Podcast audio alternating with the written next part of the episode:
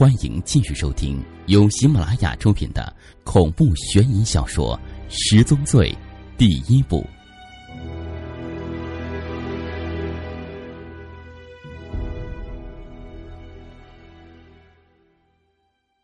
当天夜里下起大雨，电机、滚水、华丽、烟女子四个少年在网吧上网，两个警察在外面的车里秘密监控。四个少年都叼着烟，玩着网络游戏，迷恋着虚拟世界的屠杀。三水的住院并没有影响他们的心情。这几天，华丽已经移情别恋，和颠机在游戏中结了婚。他们边玩游戏边说着一些只有他们才能听懂的话。颠机说：“他妈的，给老子跪下，喝叉叉，舔叉叉。”温水说：“屁呀，爆你头。”野女子说。训 F，妹的真心只属于有钱的哥哥。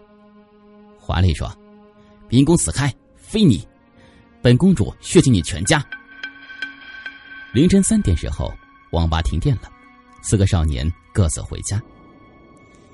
离开网吧的时候，华丽央求电机要去他家住，但是电机没有理他，双手插在屁股上那个超大的裤子口袋里，脸上是一种漠然的表情，走进了雨中。警车在后面悄悄跟随电机，滚水和烟女子拉着手，拐进一条街道，不见了。华丽抱着胳膊，走进一条没有路灯的胡同，胡同尽头就是他的家。他穿着一件韩版牛仔裤，裤子很长，几乎拖到地上。他曾经指着裤腿说：“这越脏越烂，我就越喜欢。”雨下大了。但是他毫不在意，任由雨将自己淋湿，也不躲避地上的水洼。胡同狭长而黑暗，华丽隐隐约约听到身后传来脚步声，回头看却没有人。他心里害怕起来，走了几步，他猛地一回头，后面出现一个穿雨衣的人，黑暗中看不到那人的脸。华丽吓了一跳，加快脚步，身后那人却跑了过来。华丽惊慌失措，因在一户人家门前，犹豫着要不要敲门或者喊救命。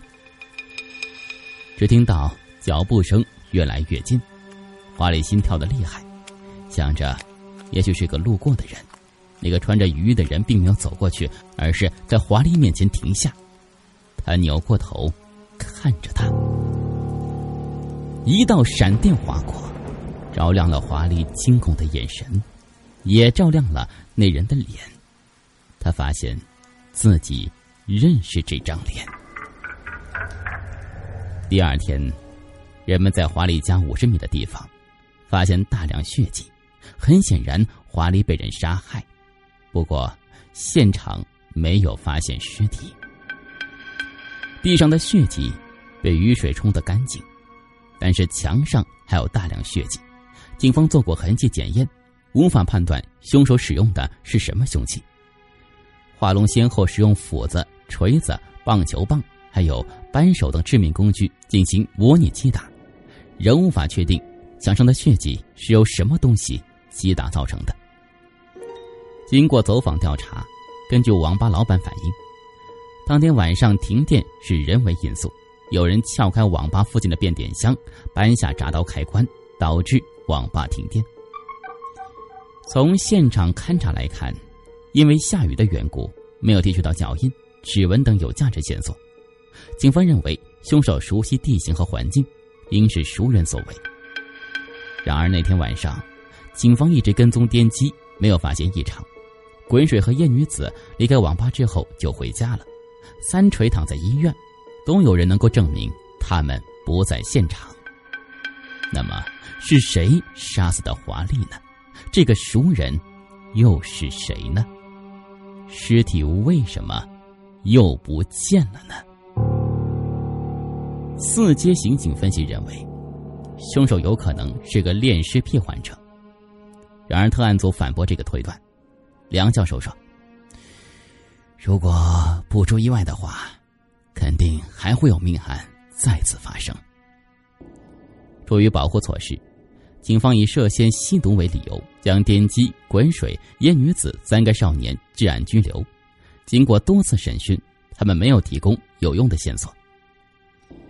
仅仅过了一天，下街派出所接到报案，一个烟草局的会计去银行取钱，再没有回来上班，也没有回家，下落不明。警方调取银行的监控录像，发现下午四点，会计在银行取了十五万元离开银行。当天晚上，另一个人在自动取款机上分两次取走了会计银行卡上的四万块钱。自动取款机监控录像显示。那个人穿着一件雨衣，故意低着头，用帽檐遮挡着脸。当时是午夜时分，只能模糊分辨出此人体型偏瘦，个子不高。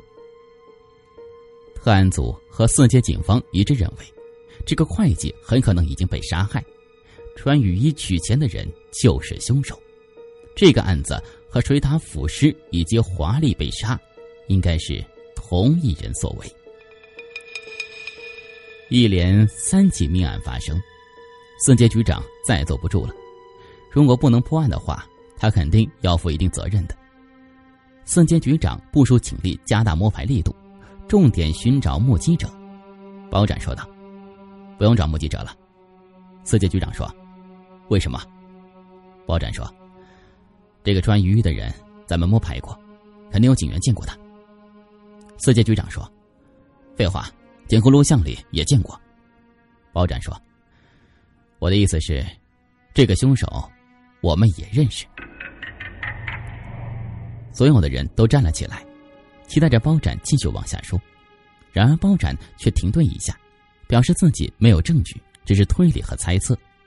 四界局长拍着大腿就喊道：“别卖关子了，凶手是谁？”包斩在黑板上画了一个简易时间轴。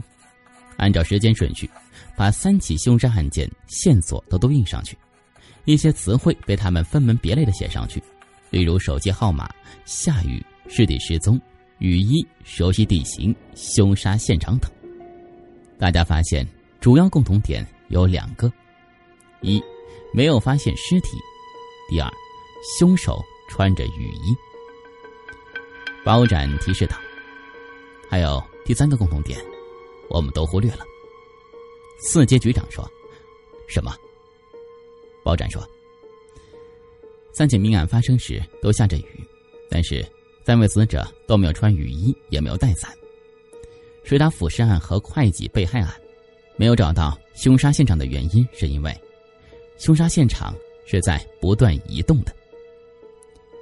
凶手穿着雨衣是为了掩饰身份，这恰好暴露他的身份了。”三起命案都发生在雨天，三个死者都没有带雨具，而转移尸体需要车辆运输。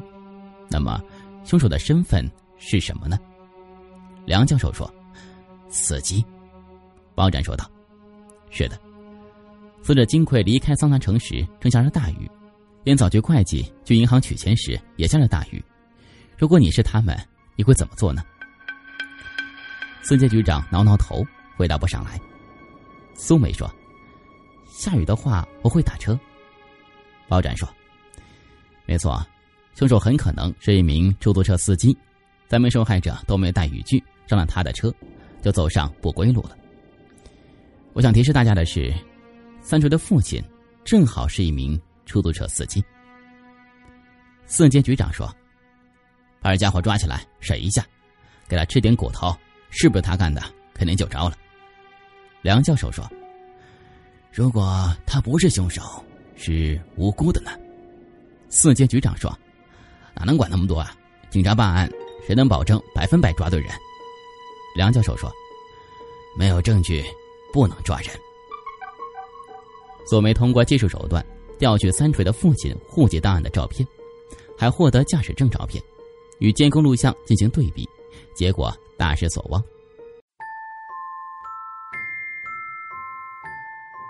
本故事由喜马拉雅制作播出。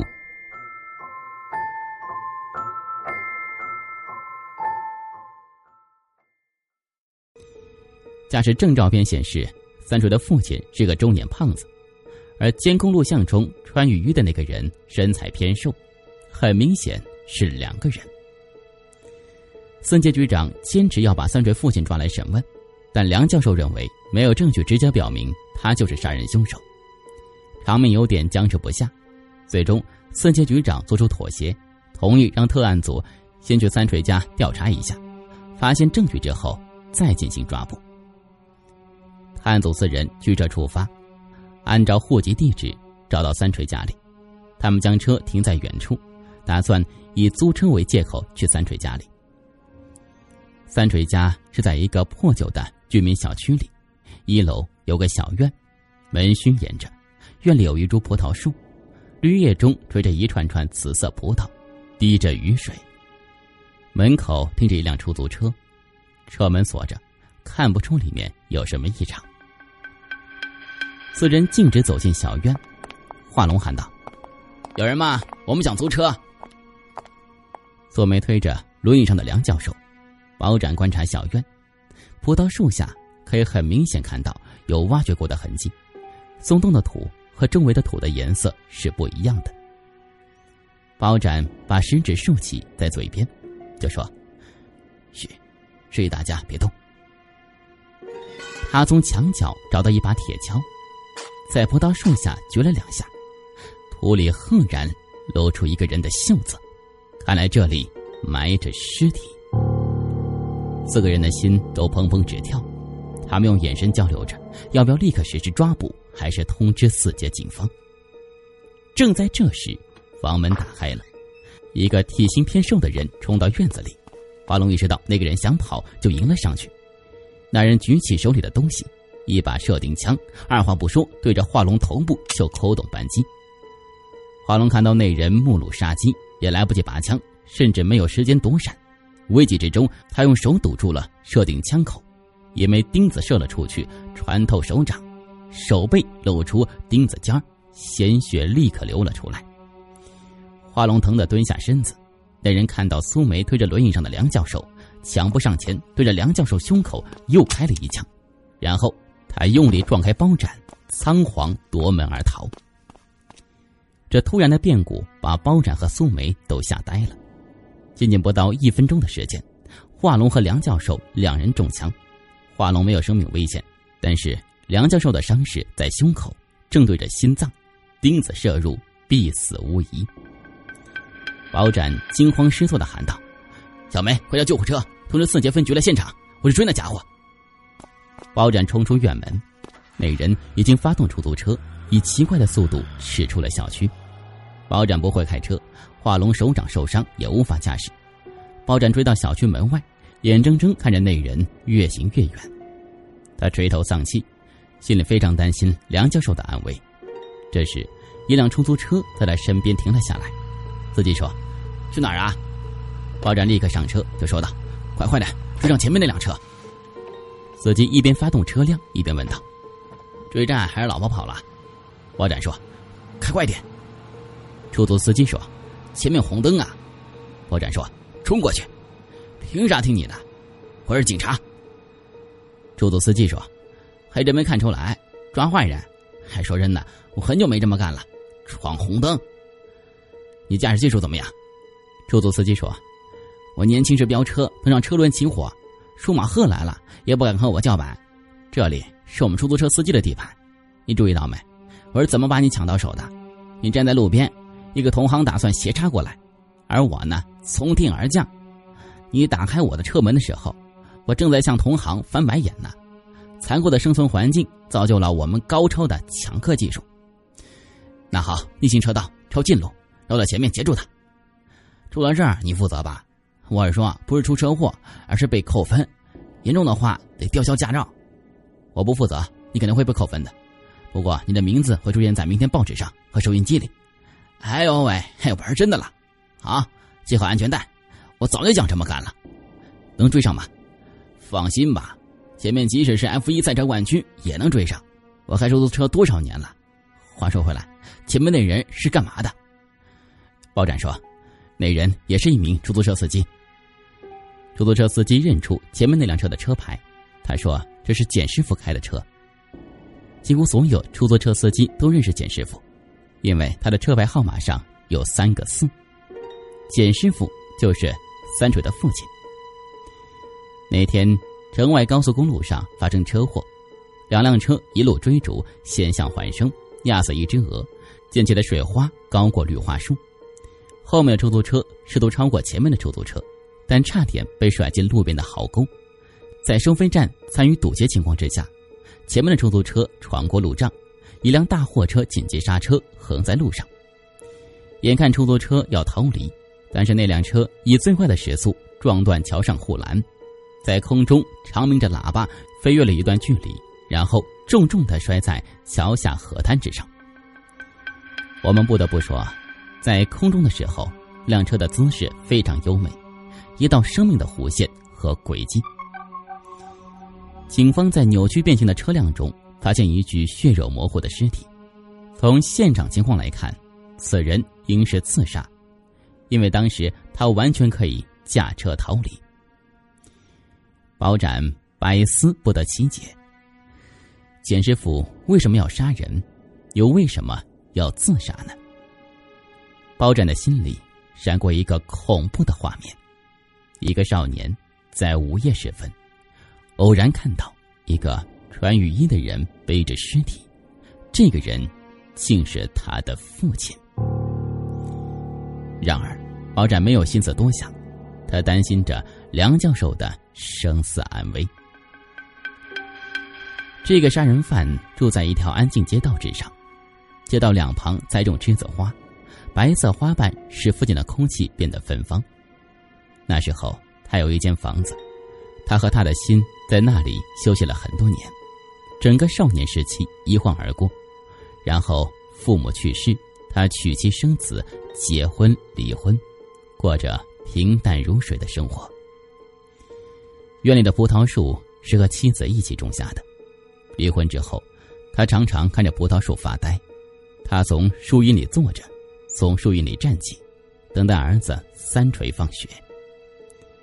在院墙脚下，冬天的白菜挨在一起，夏天的西瓜挨在一起，时光如流水，一年又一年。无论是大雪纷飞，还是大雨滂沱，他没有过再婚的念头。他这一生中，大部分时间是在车上度过的。他开过各种各样的车，机动三轮车、拖拉机。长途客车、洒水车、带挂斗的大卡车、挖掘机、桑塔纳轿车、出租车，他只有一个职业，那就是司机。出租车同行们称呼他为简师傅。简师傅不爱聊天，喜欢开玩笑，例如在背后拍别人右肩，然后站到左边。他还有一个爱好，就是买彩票，但是从来没中过大奖。司机的生活非常枯燥乏味，所以很多司机都爱贫嘴。出租车司机都是文化人，他们见多识广，扎堆聚在一起闲聊的时候，时常蹦出闪耀着真理光辉的惊人之语。例如下面这段话：司机甲说：“宇宙，切，睾丸爆炸。”司机乙说：“没错。”司机甲说：“睾丸爆炸就是宇宙大爆炸。”如果摄影机能直播宇宙诞生的整个过程，将电视的画面放大无数倍，再乘以无数倍，先找到太阳系，再找到地球，最终就会看到自己傻兮兮的脸。出租车司机也爱谈论时事，和一般小市民不同，他们往往能看透事物的本质。例如，一个司机和一个乘客这样谈论台湾关系：乘客说，要打仗了。司机说：“他们要炸台湾，就让他们炸吧；他们要干掉日本人，就让他们干掉吧。君不见帝王将相化尘埃，鹅鹅鹅，鸡毛浮绿水，一江骨灰向东流。无论你和我生活在清朝，还是明朝、元朝、宋朝，包括牛逼哄哄的唐朝，咱们都是没有名字的人，什么都改变不了，阻止不了。”您刚才听到的是《紫金故事系列之十宗罪》第一部第七集。想了解更多详情，请关注新浪微博“有声的紫金”以及喜马拉雅认证账号。